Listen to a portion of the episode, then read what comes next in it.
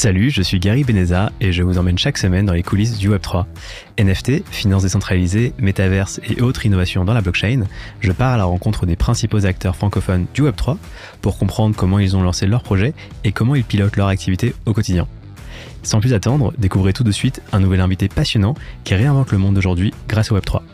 Et j'en profite au passage, si vous appréciez mon podcast, n'oubliez pas de mettre 5 étoiles ou un avis sur la plateforme que vous utilisez, ça ne prend que quelques secondes et ça fait vraiment plaisir. C'est parti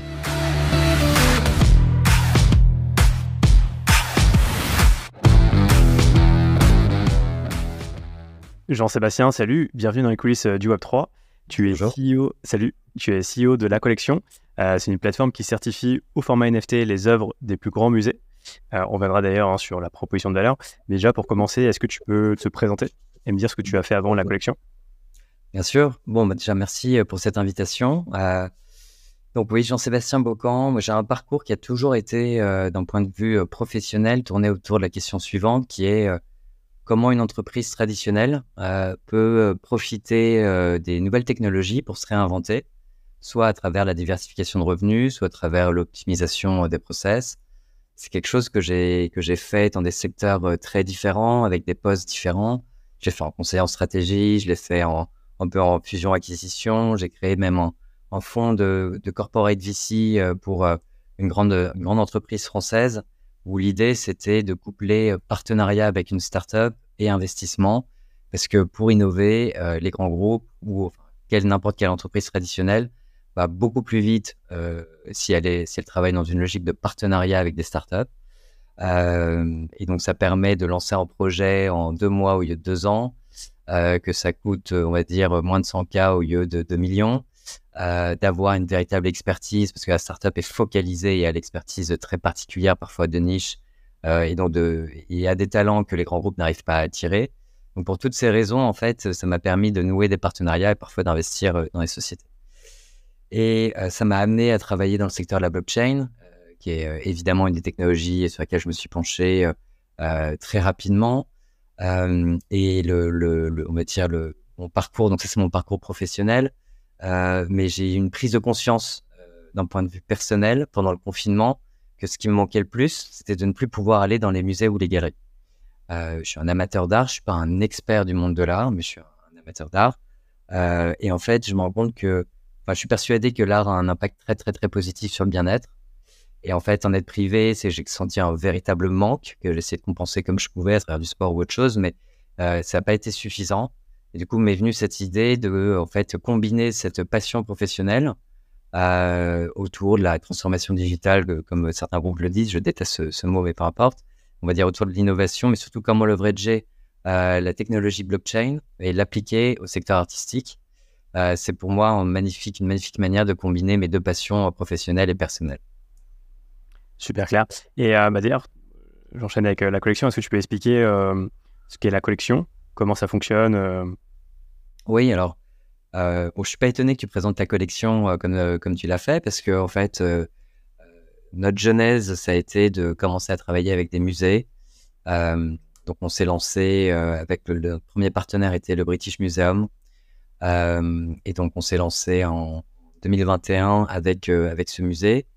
Euh, et là, l'idée, c'était de mettre en avant une partie de la collection qui est rarement exposée et de compléter en fait une exposition physique. On jouait un rôle de pont entre des visiteurs qui se déplacent au British Museum, qui ont découvert une partie de la collection du musée. en l'occurrence, c'était une exposition dédiée à l'artiste japonais Okusai. Il y avait, euh, il me semble, un peu plus d'une centaine d'œuvres qui étaient exposées. Et sur notre plateforme, on avait l'intégralité de la collection Okusai euh, du British Museum qui était exposée, soit plus de 200 œuvres, 230 euh, à peu près. Euh, et donc, c'était une manière, en fait, pour ces visiteurs de prolonger leur expérience muséale à travers notre plateforme. Et c'était facilité par la mise en place d'un pop-up store dans le musée qui expliquait aux visiteurs ce qu'est la collection, ce que sont les NFT, et quel est l'intérêt de visiter euh, la collection. Donc nous, on est, on est... vas-y, oui. Non, mon point, c'est qu'à ce moment-là, du coup, c'était vraiment euh, une, une, exposition finalement virtuelle qui était à la suite d'une exposition physique, en fait. Ouais, alors, exposition virtuelle, oui, mais pas dans le sens viewing room, oui. où tu te balades. c'est plus expositions virtuelles dans lesquelles tu retrouves donc, les œuvres que tu as vues dans le musée. Tu vas en, découvrir des nouvelles. Donc, c'est pour ça que c'est vraiment un prolongement de l'expérience ou un approfondissement de, la découverte d'un artiste. Et bah, il y a t'associer du contenu spécifique. parce que moi, l'idée aussi de, de, base, c'est de m'entourer de, professionnels, des experts du monde de l'art et d'adopter en fait une approche curatoriale très aboutie. Euh, parce que aussi, le, ce qui m'a donné envie de me lancer, c'est une prise de conscience que toutes les plateformes, évidemment, où je regardais euh, et je commençais à acheter des NFT euh, sur différentes plateformes. bon, le, pire cas étant vraiment OpenSea, où je trouve que mettre sur une, marketplace, c'est un peu une, on va dire, une expérience à la eBay, entre guillemets, dans le sens où tu vas parfois trouver un dessin d'un gamin de 5 ans qui a été posté par un parent à côté d'une œuvre d'art d'un artiste en fait, de premier plan. Et si tu veux avoir un peu plus de contenu, savoir quelle est l'histoire de cette œuvre, l'histoire de l'artiste, t'as rien en fait. Le, seul recours que tu as, c'est de faire des recherches sur Twitter. Et c'est pas, c'est pas extrêmement simple. Donc nous, l'idée, c'était de, en fait, réfléchir à chaque vente comme une exposition. Euh, et donc, du coup, être en lien, soit faire un focus sur un artiste, soit en groupe show. Donc, c'est euh, plusieurs artistes autour d'un thème commun. Euh, et de réfléchir sur justement l'histoire qu'on raconte lorsqu'on met en vente un artiste ou plusieurs artistes autour, autour d'une thématique. Et ça, du coup, ça donne beaucoup plus de sens, en fait. Et, du coup, ça a même une, logique, comment dire, une découverte culturelle intéressante. Même s'il n'y a pas d'achat, c'est intéressant. Et, l'idée, c'était de justement se tourner, non pas sur un public un petit peu nerd, où, bon, là maintenant, on va dire le standard, c'est un petit peu évolue dans le bon sens, euh, mais au moment de notre lancement, c'était très rare de pouvoir acheter un NFT avec une simple carte bleue. Donc ça, c'est quelque chose qu'on a fait dès le premier jour. Hein. C'était euh, extrêmement important parce qu'on s'adressait au grand public. Et donc l'idée, c'est de vraiment toucher euh, ce grand public et donc de simplifier complètement l'expérience. Donc ça, c'est quelque chose qui fait vraiment partie de notre ADN. C'est qu'on n'est pas à vouloir uniquement se focaliser sur des early adopters du Web3. Euh, et donc voilà, donc ça c'est euh, le, premier cas d'usage en fait qu'on a. C'est comme ça qu'on s'est lancé. Euh, on a noué des partenariats avec d'autres musées dans ce sens, en Autriche avec le Leopold Museum, aux États-Unis avec le Museum of Fine Arts de Boston. et puis il y avait cette volonté dès le début dans notre vision de créer un dialogue avec des artistes contemporains. Et moi, ce qui m'intéresse personnellement, le, très souvent, ce qui m'intéresse énormément dans les expositions, c'est lorsque un artiste contemporain va s'inspirer d'une œuvre de la collection du musée, qui est une masterpiece, euh, et va créer euh, parfois une œuvre même abstraite, alors qu'il s'appuie sur une figurative. Euh, mais ce qui va être vraiment intéressant, c'est ce dialogue, et en fait, c'est comprendre le sens qui lie l'œuvre, on va dire, connue du grand public à cette œuvre d'un artiste. Et ça, j'ai voulu l'appliquer avec l'art digital, en, voilà, en créant en fait un réseau euh, de euh, une sélection d'artistes qui font partie euh, de notre réseau aujourd'hui, qui sont des artistes qui sont déjà, on va dire, reconnus. et l'idée, c'est justement donc de créer ces dialogues soit à partir d'une œuvre, soit à partir même d'un lieu. là, c'est typiquement ce qu'on fait avec la monnaie de Paris, où en fait, l'idée de la collection, si je, devrais la, si je devais la résumer, c'est d'être un pont entre des institutions culturelles, des artistes et des collectionneurs. D'accord? Et donc, les institutions culturelles, on va les aider dans leur réflexion stratégie Web3. Euh, est-ce que c'est la mise en valeur euh, de leur collection? Est-ce que c'est donner un coup de jeune en faisant venir euh, un coup de jeune ou attirer un public un peu différent en faisant venir un artiste numérique? Est-ce que c'est la mise en place d'outils de fidélisation qu'on fait également? En fait, on a différents briques de services aujourd'hui qu'on propose aux institutions culturelles. Pour les, artistes, ça va être justement de les aider à être mis en avant dans des lieux prestigieux comme la Monnaie de Paris, où aujourd'hui on a un artiste qui est exposé jusqu'à fin octobre. Euh, ça a commencé fin juin, donc de fin juin à fin octobre euh, cette année 2023. et, en fait, là, c'est tout un, discours autour de la signification de la monnaie numérique versus la monnaie physique, évidemment, de la monnaie. Et donc, quel est l'avenir d'une institution avec le développement des crypto-monnaies? Et pour les collectionneurs, c'est faciliter l'accès, en fait. C'est vraiment débloquer l'accès et rendre la complexité de la technologie complètement invisible. C'est-à-dire qu'aujourd'hui, nous, comme je, comme j'expliquais, on veut très facilement, euh, pour un nouvel, euh, on va dire, un nouveau collectionneur, qui puisse acheter sans avoir de wallet ni de crypto. En fait, avec une simple carte bleue, évidemment, la complexité technologique est toujours là, mais elle est invisible pour le, pour le collectionneur. On met en place aussi ce qu'on appelle des digital souvenirs, des souvenirs numériques, où en fait une personne va pouvoir, en scannant un simple QR code, avoir, obtenir son premier NFT en 15 secondes. Euh, et donc, du coup, l'idée, c'est de casser la barrière mentale euh, qu'on est bien conscient, qui est liée en fait à la, à la complexité euh, préconçue en fait euh, des utilisateurs. Voilà. Et pourquoi je trouve que c'est un super exemple le partenariat que vous avez actuellement avec la Monnaie de Paris. si on prend cet exemple-là, mmh. comment ça se passe? C'est vous qui avez connecté donc la Monnaie de Paris avec cet artiste? En fait, euh, donc la, monnaie de Paris, on discute avec euh, plusieurs institutions culturelles hein, depuis notre lancement, évidemment. Euh, les besoins sont pas toujours les mêmes. Comme j'expliquais, en fait, certaines institutions souhaitent mettre en avant une partie de la collection, et c'est un vrai sujet hein, pour les musées. généralement, un musée expose moins de 10 ou 15 selon sa taille, hein, mais entre 10 et 35% de sa collection. Et parfois, pour un grand musée comme le Louvre, c'est même 2% de sa collection en fait qui est exposée. Le reste est sous coffre la mission d'une institution, c'est de rendre accessible au plus grand nombre, euh, on va dire, l'accès à cette collection. Et d'ailleurs, par rapport à ça, euh, pourquoi il n'y a qu'une partie euh, qui est, qui est exposée? Est-ce que c'est par manque de place par ah, c'est un manque de place ouais. c'est un manque de place, tout simplement, bien sûr. Hum. C'est un manque de place. les musées prêtent certaines œuvres, mais c'est pas toujours évident. Il y a des risques ou des coûts liés à la logistique, à l'assurance. Et parfois, en fait, euh, les œuvres sont trop fragiles même pour euh, simplement voyager.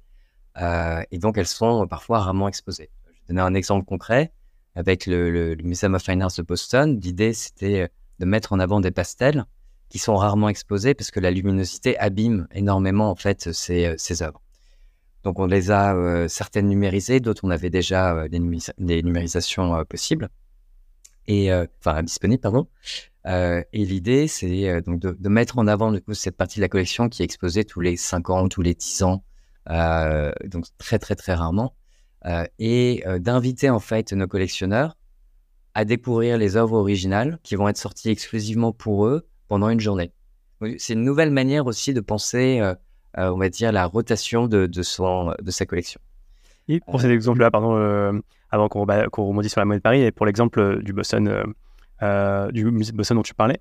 Euh, de ce que je comprends, donc ça, euh, là, le, cas d'usage, c'est vraiment permettre à certaines personnes de voir donc les, les pastels pendant une durée limitée, hein, donc par exemple pendant un jour. Est-ce que, par exemple, vous avez numérisé ces œuvres aussi pour qu'elles soient accessibles en ligne à tout moment? Et à quel moment aussi il y a eu l'intervention de la, la blockchain? Enfin, comment vous avez lié ça avec la blockchain en fait? Alors, le, alors les, les, les œuvres certaines numérisées, certaines qui étaient de, on avait déjà les fichiers. Euh, elles, sont disponibles une fois qu'elles sont mises sur la plateforme. Elles sont disponibles aujourd'hui. Si tu vas sur la collection.io, tu vas pouvoir les, voir et tu vas pouvoir y associer du, contenu. Euh, tu vas pouvoir les voir sur la collection.io. Et euh, d'ailleurs, tu, tu, vois là juste derrière une Samsung Frame. En fait, la collection, maintenant, on a développé une application qui est installée, que tu peux installer sur ton téléviseur.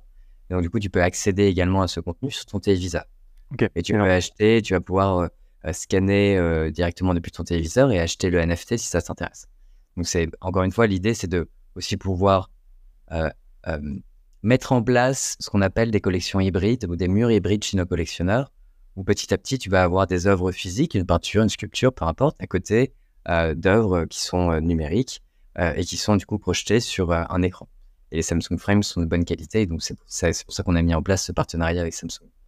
alors, c'est hyper intéressant parce que donc, de ce que je comprends, c'est que tu as l'œuvre physique et de l'autre côté, tu as des, euh, euh, pas des copies, hein, mais des, euh, des adaptations de cette œuvre physique au format numérique. Et tu en as donc une édition limitée et chacune est représentée par un, NFT. Ouais. et est-ce que tu dois avoir le NFT pour avoir justement la, la copie numérique au format, dans une très bonne qualité ou elle est accessible pour tout le monde? Ouais, ok. Exactement. Tout comme sur ton téléviseur, tu auras une qualité qui sera on va dire, si, tu n'as pas le NFT, c'est une qualité qui est bonne, mais qui n'est pas excellente. Euh, et puis, tu as le trademark, euh, la collection en bas. lorsque tu, euh, lorsque tu, c'est ton NFT, en fait, l'idée, ça va être de pouvoir projeter les NFT de la collection sur son téléviseur, mais pas seulement. Encore une fois, dans cette logique de rendre accessible le plus facilement possible sa collection, en fait, tu vas pouvoir connecter ton wallet dans lequel tu as ta collection ou tes wallets dans lesquels tu as ta tes, tes, collections de NFT et pouvoir les projeter très facilement euh, sur ton téléviseur dans un environnement, on va dire, euh, avec une bonne expérience. Alors, j'imagine que tous les, toutes les œuvres n'ont pas le même prix, ça dépend vraiment, je je sais pas, de l'artiste, du nombre de copies, etc. Et par exemple, pour cet exemple-là, c'était quoi à peu près le prix moyen du NFT et il y a eu combien de NFT, par exemple, pour une œuvre en particulier Alors, les, les, niveaux de rareté, donc ça, c'est les discussions qu'on a avec les institutions. Euh, on va dire que ça va de un exemplaire unique. Euh, parfois, l'institution souhaite euh, garder toujours aussi une version de cet NFT. En fait, c'est se constitue du coup en fait une collection de NFT. et donc, du coup, le, donc, les nombre d'éditions minimum est de 1 ou de 2. Si, et de 2, dans ce cas-là, il y aura un seul NFT qui sera mis en vente. Et on peut monter jusqu'à 10 ou jusqu'à 100, voilà, en fonction bah, du type d'œuvre. Et puis, ça va avoir un impact sur les prix. Euh, l'ordre de grandeur des prix, c'est que tu commences autour euh, de 100 euros et, euh, et tu, ça peut monter jusqu'à 1000 euros. Certaines sont aux enchères, donc on, a vendu certaines à plus de 10 000 ou 30 000 euros. Ok. Et je me dis, le, bah, le, fait de mettre ton œuvre sur ta télé, enfin ton, ton, œuvre au format NFT sur ta télé, ça marche par exemple pour des tableaux. Et par exemple pour les sculptures, est-ce que vous le faites aussi ou c'est limité? C'est une question parce que pour les sculptures, ce qu'on a on a numérisé une sculpture qui était à base de Piranesi euh, du British Museum. Et euh, la, le résultat est assez bluffant. Euh, alors évidemment, tu n'as pas profité de ta sculpture sur un écran comme ta sculpture sur ton bureau. néanmoins, en fait, ce qui est très intéressant, c'est que tu généralement on constitue après une espèce de vidéo où en fait on va pouvoir faire tourner la sculpture, faire des zooms et des dézooms. Et en fait, le niveau de scan est tellement précis que tu vas avoir euh, un niveau de détail vraiment parfait. Et finalement, tu vas découvrir potentiellement des détails que tu ne verrais pas à l'œil nu. Parce qu'en fait, à l'œil nu, généralement, tu comment dire, tu, tu vas pas regarder forcément de très très très près ta sculpture.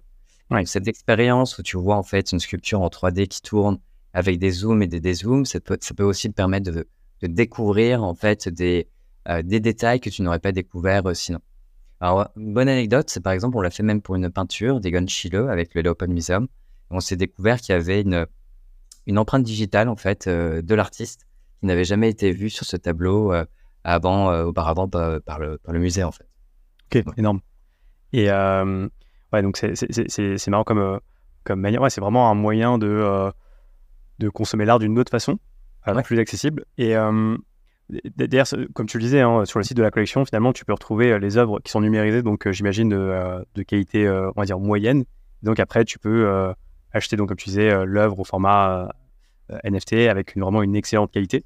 Exactement. Euh, la question que je me pose aussi, c'est est-ce que vous avez déjà eu des, des, clients qui ont eu des problèmes de, de clés privées parce qu'ils ont acheté, ils trouvent plus l'accès à leur compte ou pas? Alors, ce qui est cool, j'ai vu sur votre site, c'est que tu peux finalement faire l'achat avec ton mail et pas forcément avec un wallet.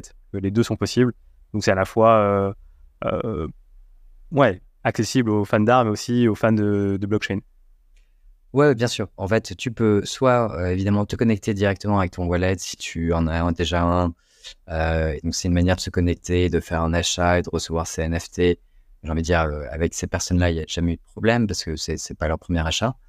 ce qui est intéressant, c'est qu'on a 50% de transactions qui sont en carte bleue et 50% qui sont en, en, Ether ou maintenant on est d'ailleurs également sur Polygon. mais donc, ça montre qu'on a vraiment ces deux types de personas et ceux qui euh, achètent pour la première fois, encore une fois, évidemment que leur NFT va être minté et transféré sur un, sur un wallet. Euh, mais c'est une complexité dont ils n'ont pas à se, on va dire, à se charger. On crée tout ça pour eux. Et donc finalement, ils ont un espace personnel dans lequel ils vont retrouver leur NFT sur la collection. donc on veut simplifier, en fait, se rapprocher plus des logiques e-commerce. En fait, notre objectif, c'est que ce soit aussi simple d'acheter sur la collection qu'un livre sur Amazon. Ouais. C'est ça. Simplement. Et je me demande, tu vois, finalement, un, utilisateur qui va sur la collection pour acheter un NFT donc euh, d'une œuvre, euh, il le fait euh, pour quelle raison Est-ce que c'est plus par, justement, comme tu disais, avoir l'œuvre dans une très bonne qualité pour ensuite l'afficher chez lui sur sa télé en grand écran Ou plutôt dans une logique de spéculation ou juste pour dire, voilà, je suis fan de cet artiste-là et j'ai envie d'avoir un peu une trace cet artiste, vraiment d'avoir quelque chose qui m'appartient, qui appartient de cet artiste? Alors, on a en fait, je dirais que tu vois, les deux personnages que je t'ai euh, que je t'ai donné, on s'est rendu compte qu'en fait, ils ont des comportements d'achat assez différents. et ça, c'est vrai pour donc l'exemple avec les musées, mais c'est aussi vrai avec l'art numérique, hein, avec nos artistes qu'on représente. parce qu'aujourd'hui, c'est Enfin, c'est surtout sur la création en fait qu'on veut, qu'on veut se, développer et aider ces artistes au maximum. en fait, on le voit lorsque une personne achète deux éditions, d'une même œuvre, lorsque c'est une œuvre qui a plusieurs éditions. là, il y a une logique clairement de vouloir en revendre une à terme pour pouvoir, bah, pour, pouvoir, en fait, déjà, il y, a une volonté d'en garder au moins une des deux, mais qu'il y en ait une avec laquelle tu vas dégager une plus-value qui va finalement bah, te permettre d'avoir accédé à une œuvre à un moindre coût.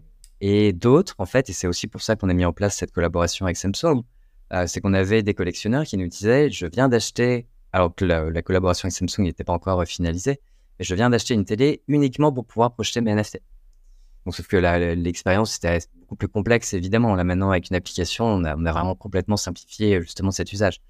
Euh, mais donc, pour certaines personnes, et, pour, euh, et ça, c'est vraiment des, bah, des gens qui, nous intéressent, l'idée, c'est, vraiment de, pouvoir transformer un écran qui, lorsqu'il est noir, on va dire pas très esthétique, euh, tu, vois, le background serait différent si j'avais juste un écran noir derrière, et c'est de le transformer en tout d'un coup un objet de décoration.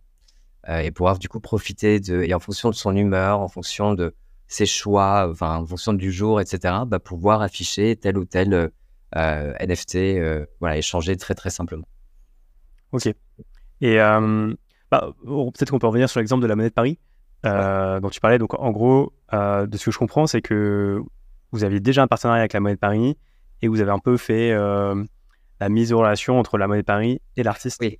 Alors oui, désolé. Alors le, en fait, on, discutait avec la monnaie de Paris et euh, il euh, on était en train de lancer une exposition avec plusieurs artistes euh, qu'on a appelé Arts and Currency. Donc c'est vraiment l'art et la monnaie, la signification de la monnaie.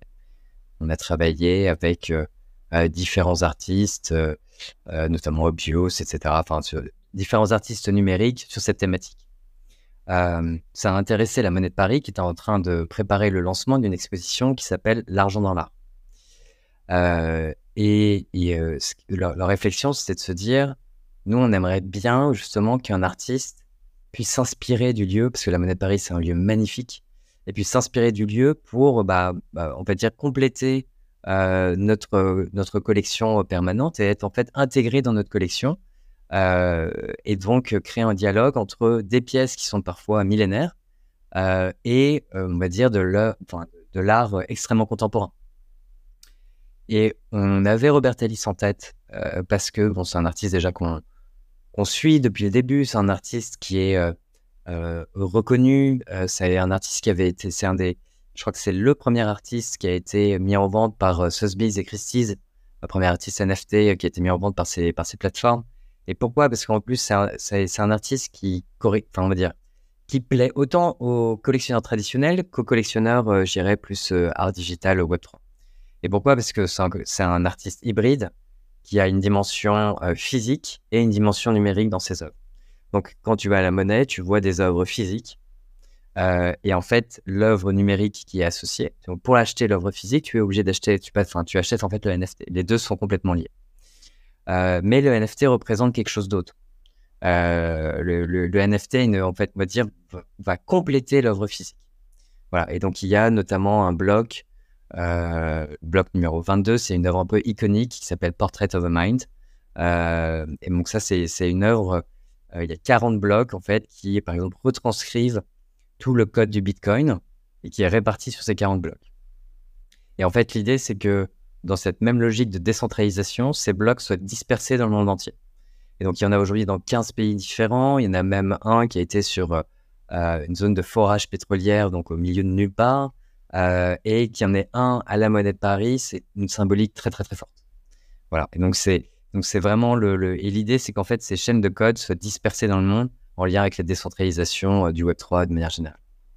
Et tu disais que l'œuvre physique et l'œuvre digitale sont liées. Moi, je d'accord que quand j'achète le NFT, je suis pas propriétaire de l'œuvre physique. Si, si. Si, justement, oui. Ah ouais, si, si, si. Les deux sont liés, c'est-à-dire que tu.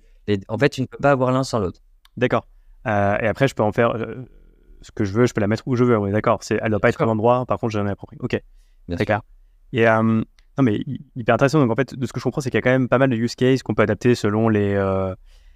Ouais, enfin, qu'il y a plusieurs use cases différents. C'est-à-dire que tu vois, une un où tu as la propriété digitale qui est liée à la propriété physique, un autre où ça va être un peu différent dans l'exemple que tu donnais avec le Boston, le musée de Boston, où c'est un accès en fait pour une journée pour voir l'œuvre physique, hein, c'est ça. Ouais, exactement, l'œuvre originale qui n'est jamais exposée si c'est détenteur d'un des NFT de la collection. Et, comment ça marche du coup En fait, vous rapprochez des musées et ensuite vous allez vraiment vous mettre d'accord sur une expérience utilisateur ensemble. Enfin, je veux dire, il y a vraiment une co-construction de l'expérience utilisateur. avec... On a des briques de service quand même. donc là, c'est deux cas d'usage, on va dire, assez différents. On en a un autre qui est plus autour de la connaissance de ses visiteurs et de la création d'une communauté de visiteurs. Donc ça, c'est à travers le souvenir numérique. Euh, par exemple, on est présent au Grand Palais Immersif, euh, qui euh, met en, ce moment en avant une exposition autour de Mucha, l'artiste Mucha. Et comme c'est une, exposition immersive, en fait, quand tu visites cette exposition, tu as énormément de vidéos. En fait, tu as plein d'écrans géants, etc. Bah, tu as vraiment une visite immersive.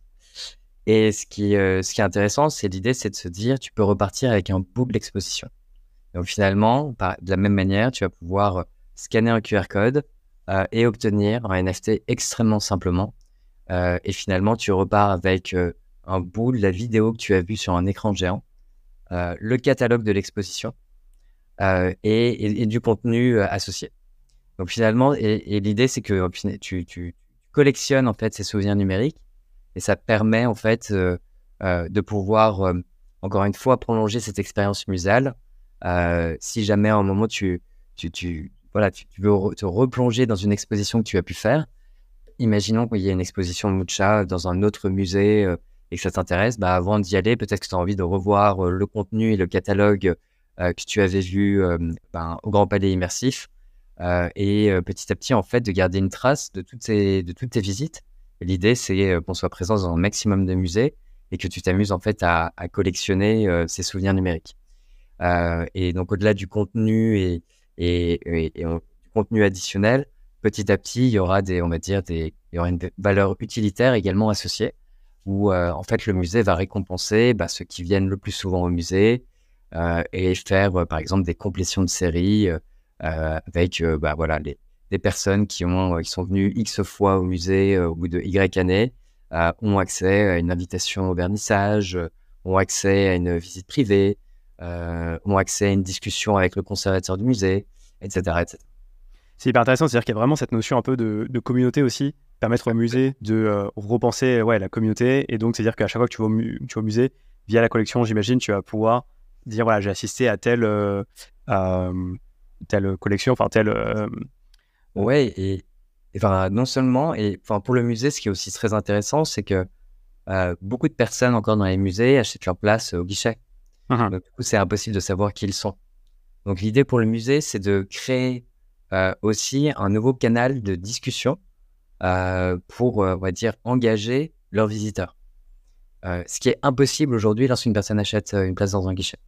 Donc, l'idée, c'est de créer cette communauté pour justement bah, l'animer à travers. les musées créent aujourd'hui énormément d'événements ad hoc, des, discussions, des performances live, des vernissages. Euh, voilà, même euh, bah, des, on va dire des, espaces pour les enfants. Euh, bref, ils, essayent de vraiment d'optimiser leur, espace pour ne pas se limiter à une ouverture qui serait 10h, 18h, quoi, hein, si, je, si je simplifie. Et, donc, c'est dans cette logique d'animation qui existe déjà, en fait, faire entrer des personnes qui sont en fait des visiteurs récurrents, qui sont pas forcément des gens qui sont abonnés, mais qui en fait ont le même comportement ou parfois même visitent plus le musée même que leurs abonnés. Ok, excellent. Et ça veut dire, ça, c'est des fonctionnalités qui sont déjà disponibles ou c'est des fonctionnalités ah, Mais ça veut dire que par exemple, là, si on prend l'exemple de la monnaie de Paris, euh, dès que je vais à une exposition de la monnaie de Paris, même si c'est une, une, exposition qui n'est pas listée sur la collection, je pourrais quand même euh, m'enregistrer, dire j'ai euh, bien assisté à cette exposition. Alors pour la monnaie de Paris, donc là ce que je t'expliquais sur le souvenir numérique, on l'a mis en place avec le Grand Palais immersif. Ok. Et pour la monnaie de Paris, on l'a mis en place pour le vernissage. D'accord. Et donc, euh, toutes les personnes qui ont assisté au vernissage euh, ont, pu repartir avec un souvenir numérique en lien avec ce vernissage. Et euh, ce qu'on a, de la même manière, en fait, on va pousser du contenu petit à petit auprès de toutes ces personnes. Donc typiquement, on préparait un catalogue, on va leur envoyer, en fait, le catalogue va être disponible dans leur espace personnel. Et donc non seulement, on va dire, le souvenir numérique a une valeur intrinsèque esthétique ou artistique, mais en plus, ça te permet d'accéder à du contenu additionnel. Et donc là, on a une vidéo du vernissage qu'ils vont pouvoir retrouver. Mmh. Euh, il y a le catalogue des expositions qu'ils vont pouvoir retrouver.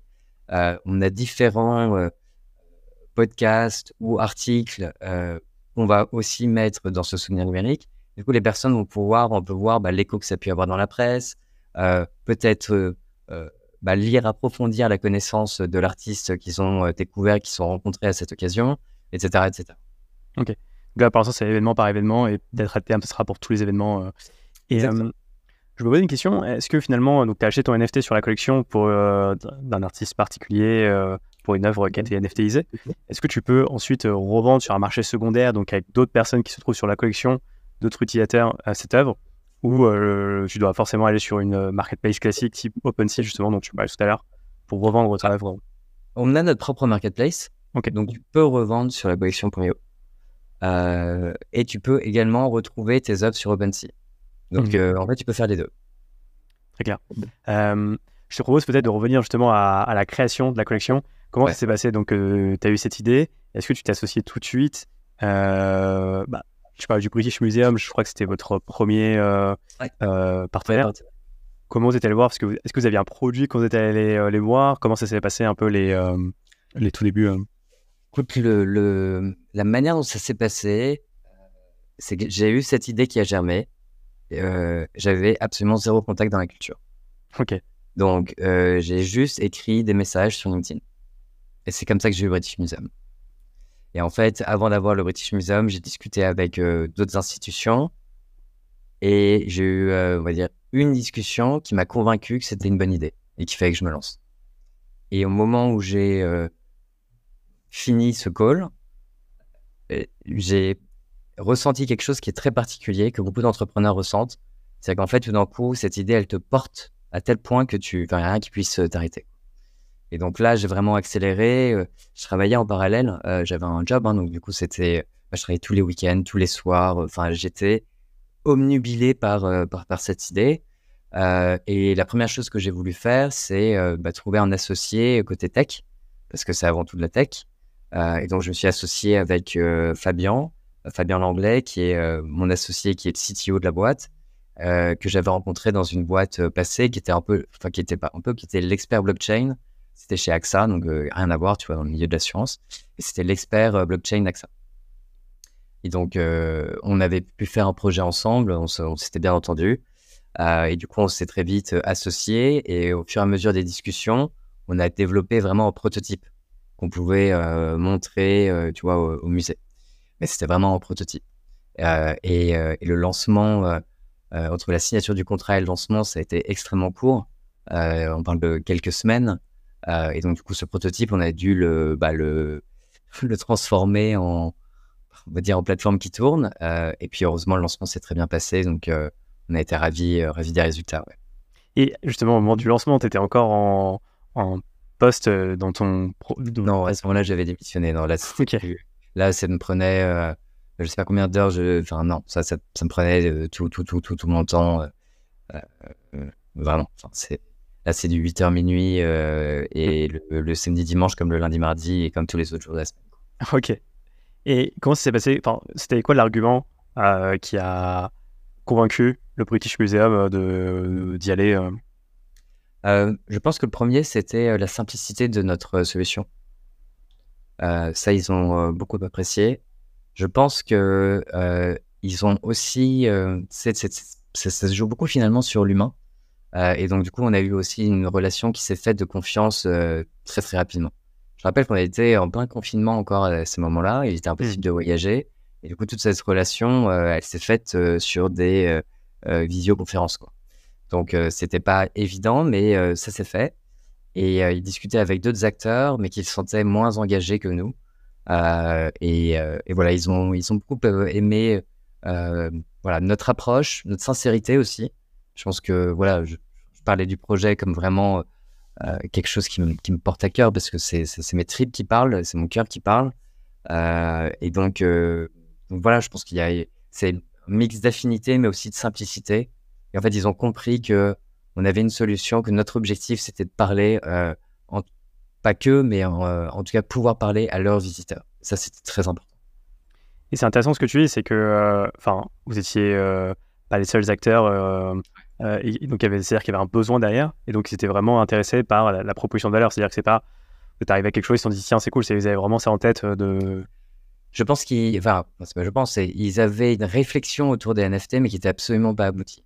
Et donc, du coup, il y a eu toute une phase de co-création, de leur expliquer notre concept. Euh, il y a eu énormément d'allers-retours.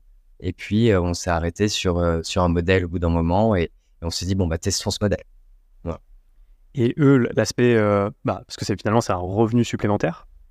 Est-ce que c'était euh, un argument aussi euh, intéressant ou c'était on va dire la cerise sur le gâteau, mais c'est pas ça qu'ils recherchaient Bon, compte tenu des revenus du British Museum, c'était un peu cerise sur le gâteau, mais en revanche, la mission d'un musée, c'est de toucher le public le plus large possible. et donc leur volonté, et ça c'est vrai avec tous les acteurs avec qui on discute, c'est surtout, c'est avant tout de toucher un public un peu plus jeune, et un peu plus international. Parce qu'aujourd'hui, la grosse difficulté des musées, un peu partout dans le monde, hein, c'est un vieillissement euh, euh, de, des visiteurs. Euh, et puis, alors encore plus pendant le confinement, l'impossibilité de toucher une cible internationale. Et d'ailleurs, je me posais la question, est-ce que finalement ces musées réfléchissent à faire de plus en plus de visites virtuelles de bonne qualité de leur collection?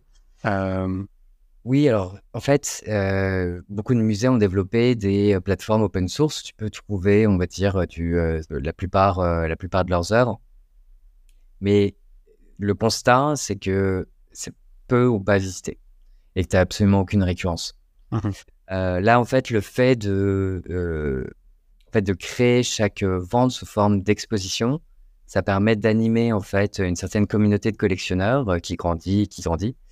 Euh, et donc, du coup, de, euh, on va dire, de mettre en avant une partie de cette collection de manière euh, beaucoup plus efficace que juste laisser un utilisateur devant une plateforme open source dans laquelle tu peux avoir un million d'œuvres.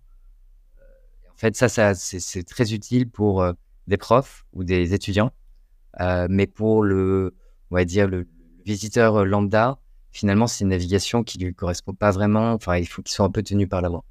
Ouais, je comprends. Bah, c'est vrai qu'il y a un aspect peut-être tu passes de spectateur à potentiellement acteur, parce que du coup, ça veut dire que en tant que utilisateur, tu peux potentiellement, même si tu vas pas forcément le faire, potentiellement acheter l'œuvre. Peut-être que ça, ça change euh, la, la, chose. Ok.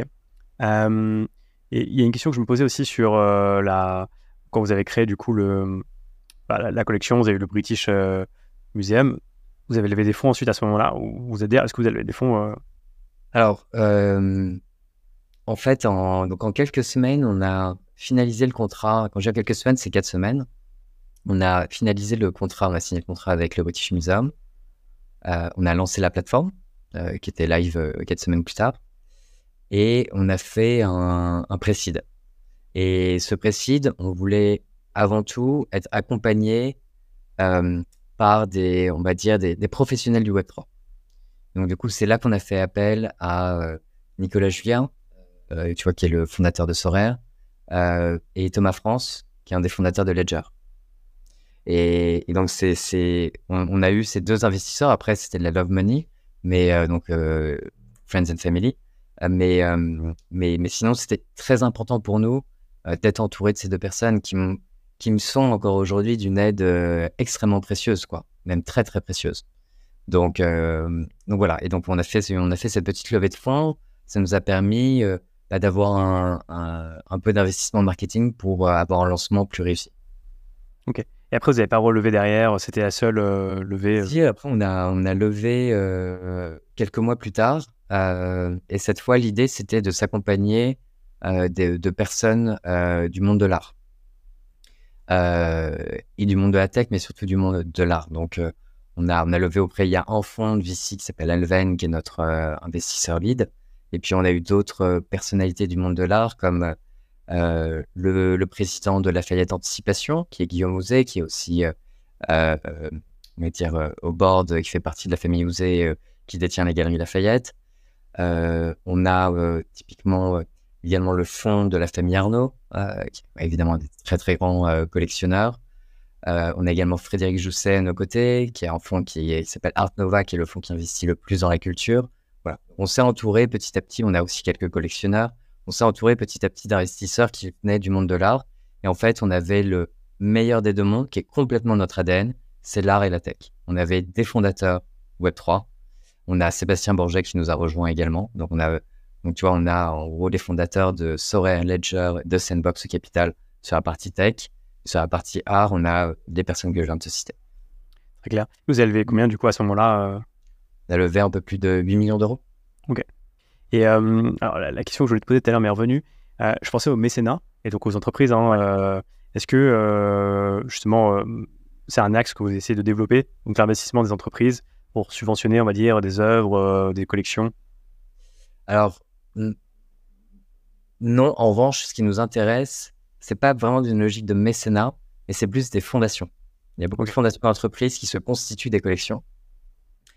Et l'énorme avantage, c'est que ces fondations, du coup, elles vont mettre en avant nos artistes. Et donc, nous, ça a énormément de valeur de toucher cette typologie de collectionneurs, de toucher les fondations. Donc, nos collectionneurs, ils sont pas tous euh, pas des particuliers. Il y en a certains aussi qui sont des fondations. Très clair. Et c'est marrant, j'ai vu euh, sur LinkedIn que parmi euh, tes collaborateurs, donc il y avait euh, quelqu'un qui était head of, enfin head of contemporary art. Ouais. donc j'imagine qu'il y a un énorme travail de curation. comme tu le disais, hein, pour vraiment trouver les, bons artistes avec qui vous allez travailler, il y a vraiment ce travail, ouais.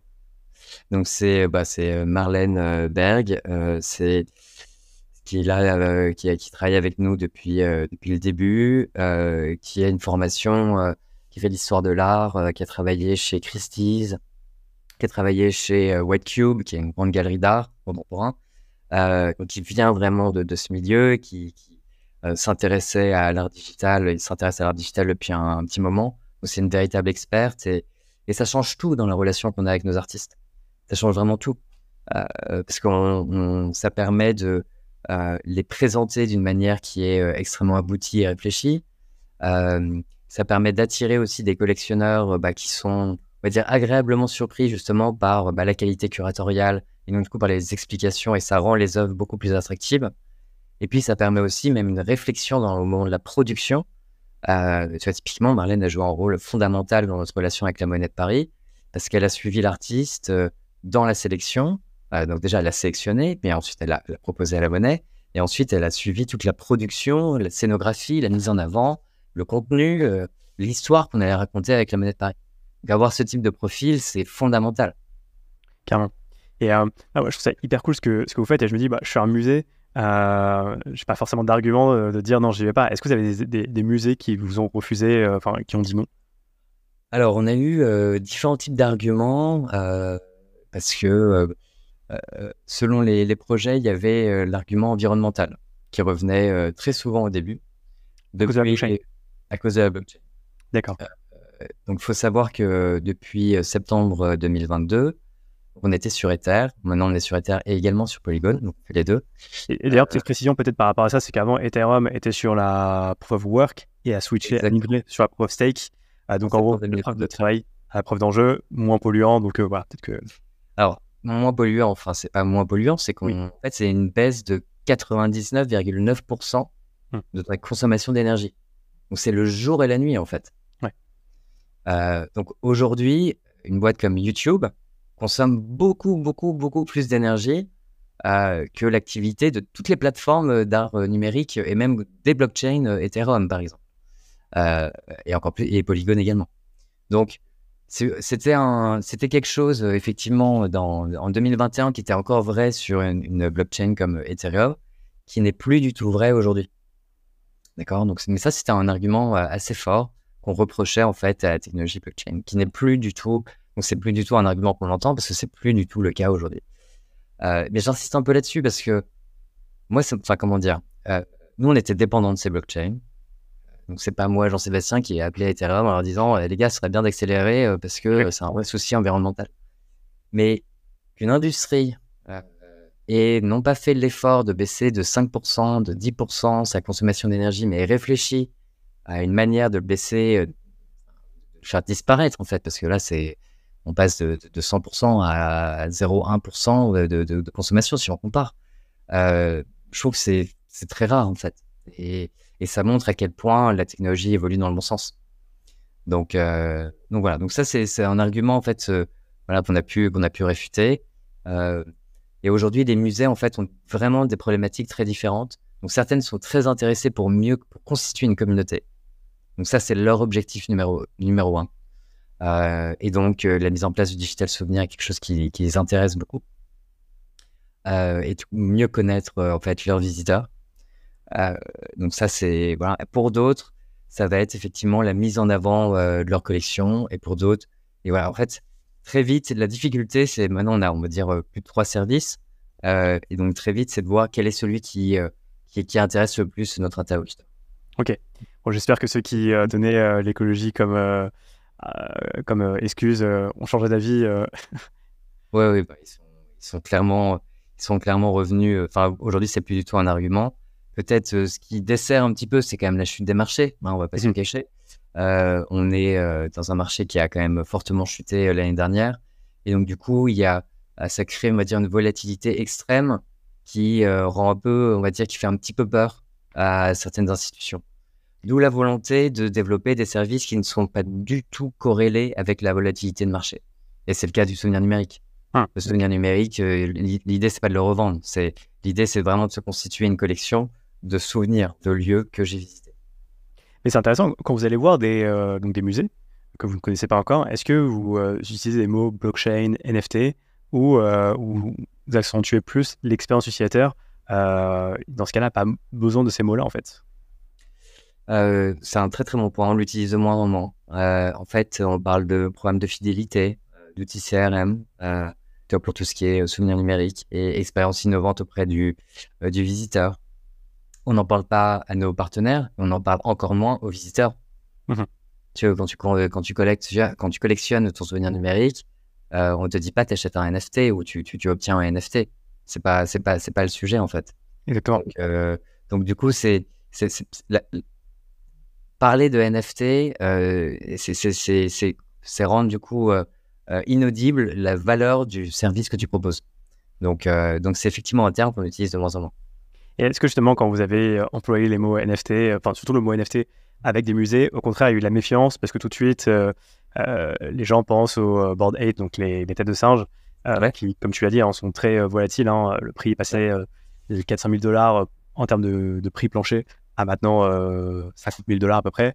Est-ce que justement les gens euh, veulent pas être associés en fait à, à ça?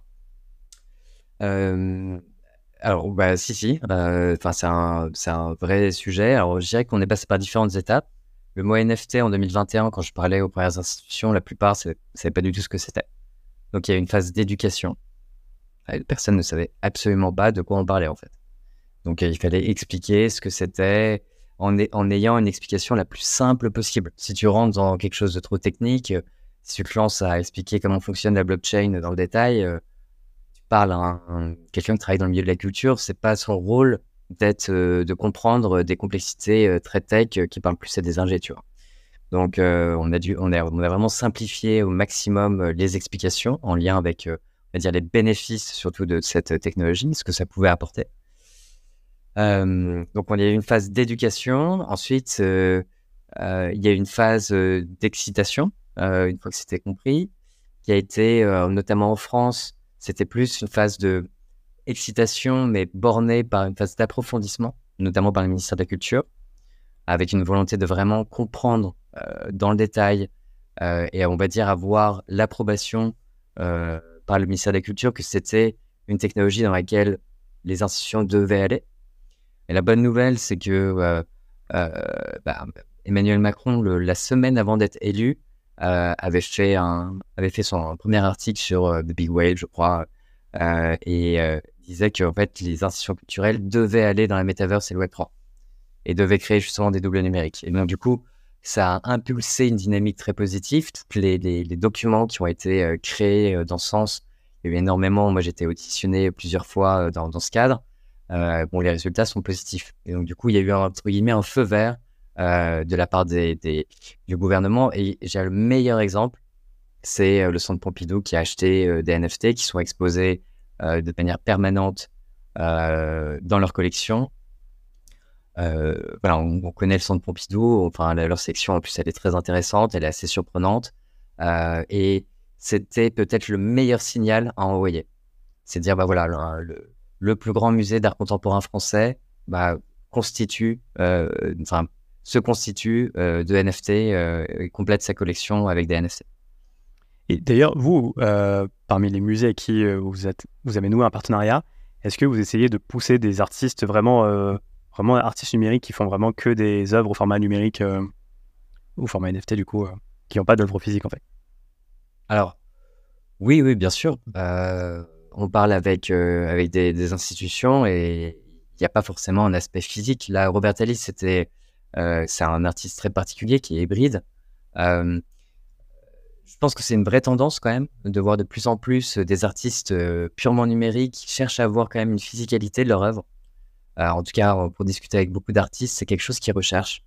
eux, en fait, ce qui est vraiment intéressant et, qui est passionnant en fait, en, évoluant avec ces artistes, c'est de se rendre compte à quel point, oui, ils souhaitent utiliser la blockchain comme un nouveau médium. Oui, il cherche à montrer une nouvelle forme d'art, mais il cherche également à embrasser complètement euh, notre euh, patrimoine. Donc, du coup, ils sèment ces dialogues. Euh, et quelque part, si faciliter ce dialogue, ça passe aussi par une physicalité de leurs œuvres, ça leur va très bien. Ils sont pas là pour, comment dire, ils sont pas des artistes qui veulent créer un schisme entre l'art avant et l'art après, en fait. Pas du tout. Au contraire, ils veulent ils veulent embrasser complètement notre patrimoine qui est très riche. Et c'est pour ça qu'on s'appelle la collection d'ailleurs, euh, quand je parle d'artistes français, mais même des artistes étrangers. Mais, euh, mais on a la chance en France d'avoir un patrimoine culturel euh, démentiel. et, donc, et donc, ils veulent l'embrasser au, maximum. Ok.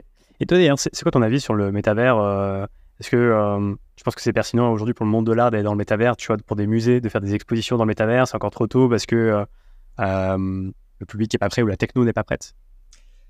Bah, techno, on est assez tout, tout, tout début, hein, ça c'est une évidence. Euh, mais je pense que l'expérience dans la metaverse c'est différente euh, de, ce qu'on que sur une plateforme comme la nôtre. Je pense qu'il y, y, a une nécessité de gamifier l'expérience au maximum. On va euh, typiquement on va accompagner le British Museum à aller sur Sandbox. et donc là, on réfléchit à tout un concept. c'est une annonce qu'on a faite là cet été, et l'idée c'est de travailler, de co-créer avec le British Museum une expérience gamifiée dans la metaverse. Ok, sachant que donc The Sandbox, hein, euh, qui est euh, Sébastien Borget est le cofondateur, c'est vraiment une, euh, un métavers, donc un monde virtuel dans lequel tous les objets sont entre guillemets très pixelisés, et donc ouais. ça sous que les œuvres soient aussi très pixelisées pour aller dans le. Alors pas forcément. Pas forcément. C'est un univers où tout est pixelisé, et dans lequel tu peux intégrer des NFT qui sont parfaitement nets. Hein. Ok. Donc du coup, tu vas avoir un mix des deux. Évidemment, et je suis d'accord avec toi, tout l'univers, il est archi pixelisé. Euh, mais si sur un mur, tu as une œuvre d'art euh, numérique, un NFT, euh, il est, il est, il est, c'est la représentation de cette œuvre. Et en fait, l'œuvre n'est pas pixelisée. Yes. pour venir aussi sur la, la, ton, la création et même jusqu'à maintenant, est-ce que tu as, c'est quoi les difficultés que vous avez rencontrées? Bah, le, la, plus grande, c'est euh, quand tu comment dire quand tu quand tu as un marché qui euh, bouge, euh, tu vois à ce point, tu dois tu dois t'adapter, tu dois tu dois bouger très très vite. Donc nous, je te dis notre première réaction, c'était de se dire comment développer aussi des services qui ne sont absolument décorrélés de la volatilité de ce marché, qui nous dessert en fait vraiment qui nous dessert. Euh, et d'où la volonté de construire ces souvenirs numériques. Et on a voulu euh, également, euh, tu vois, ouvrir un peu ce scope à d'autres verticales du monde de l'art, et par exemple avec la littérature. On travaille aujourd'hui avec Kalman Levy du groupe Hachette. L'idée, c'est de utiliser la, on va dire la, des NFT comme moyen de casser la désintermédiation qu'ont les maisons d'édition avec leurs lecteurs. Ils sont des intermédiaires par des librairies euh, ou des plateformes de vente comme Amazon ou Fnac.com, etc. En fait, on, ajoute un QR code dans le livre, qui est imprimé dans le livre.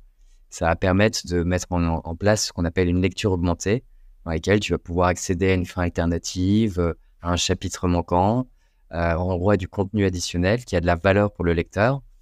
Et, en fait, tu vas de cette manière faire une collection de tes lectures. De la même manière que c'est un souvenir numérique lorsque tu visites un musée, c'est si tu veux un souvenir numérique de ta lecture. Euh, et, c'est intéressant que... Oui, pardon. Non, je, t'en prie. Ouais, du coup, et l'intérêt aussi pour la maison d'édition, c'est que du coup, c'est à nouveau un channel de, communication qui se crée, qui permet en fait de reconnecter le lecteur final avec la maison d'édition. Et donc euh, d'animer euh, ces lecteurs, d'avoir une connaissance fine de ces lecteurs, de les inviter de la même manière, de les inviter à toute forme d'animation qu'ils font déjà. Des signatures avec des auteurs, des participations dans des, euh, des festivals, des foires, euh, euh, de, des, des, salons où les, les, auteurs seront présents, des discussions, des panels de discussion, des webinars ou des rencontres physiques, etc. etc. Ouais, c'est intéressant. Il y a vraiment cette double utilité à la fois pour créer une communauté, mais aussi enrichir l'expérience utilisateur grâce au numérique. Ouais. Exactement. C'est intéressant. Euh, je te propose de conclure, euh, Jean-Sébastien. Euh, déjà, est-ce que tu peux en dire un peu plus sur les prochaines actualités de la collection? Alors oui, on va... On a pas mal, mais on va assister après, après la Monnaie de Paris et il y a un grand Ouais, il y a un grand événement, on va dire, dans le secteur de la photo qui va avoir lieu à Paris, dans lequel on va être présent. c'est une foire très importante. Je ne dirais pas son nom, mais je pense que les, les gens auront compris. Euh, et ça, c'est un super message, tu vois, c'est un, super signe. C'est de voir une foire de premier plan au niveau mondial. là, on est dans le domaine de la photo. On, a, on avait aidé aussi l'AFP à faire leur premier NFT de photographie. Donc, c'est un secteur qu'on connaît. Euh, c'est un secteur qu'on apprécie énormément, auquel on croit énormément. Euh, et qu'un salon, on va dire, d'art et tout d'un coup un secteur Web3, c'est quelque chose de de nouveau. Et dans ce marché euh, qu'on appelle beer market, euh, etc., euh, avoir la volonté en fait de développer quand même des, on va dire des qui vont être dédiés au Web 3 et nous on en fera partie, c'est un sacré signal pour le marché. Donc ça je dirais c'est ouais voilà ça va être, ça va être une de nos actifs, enfin une de nos on va dire on a d'autres annonces mais celle-ci ça va être la plus importante. Ok génial. Et une dernière question, ce serait quoi le conseil que tu, donnerais à quelqu'un qui veut lancer un projet Web3 aujourd'hui? Euh, C'est de le tester le plus vite possible auprès d'une communauté. C'est euh, tout simplement. Nous, on a été, euh, été forcé de lancer un produit qui n'était pas parfait. Et un produit n'est jamais parfait. Et en fait, quand tu cherches la perfection, tu oublies que le, en fait, le mieux, c'est de le faire améliorer en fonction des retours des utilisateurs. Euh, et nous, le fait qu'on ait été contraint à ce point euh, dans les délais pour lancer notre plateforme nous a obligés à faire des choix, euh, mais d'avoir aussi des retours utilisateurs très, très, très, très rapidement. Et du coup, à faire évoluer la plateforme dans le, sens, dans le bon sens très rapidement. Ok, très clair. super conseil. Merci beaucoup, Sébastien. C'était un plaisir. Bah, merci à toi. Et voilà, c'est déjà la fin de l'épisode. Merci de l'avoir suivi jusqu'au bout. J'espère qu'il vous a plu. Dans tous les cas, je suis preneur de vos feedbacks. N'hésitez pas à me faire des retours sur LinkedIn ou par mail. Mon adresse est dans la description de l'épisode. Et si vous pouvez noter mon podcast sur Spotify ou Apple Podcast, je vous en serai vraiment reconnaissant. Ça ne prend que quelques secondes et ça m'aide à faire connaître mon podcast au plus grand nombre. Je vous dis à la semaine prochaine pour un nouvel épisode.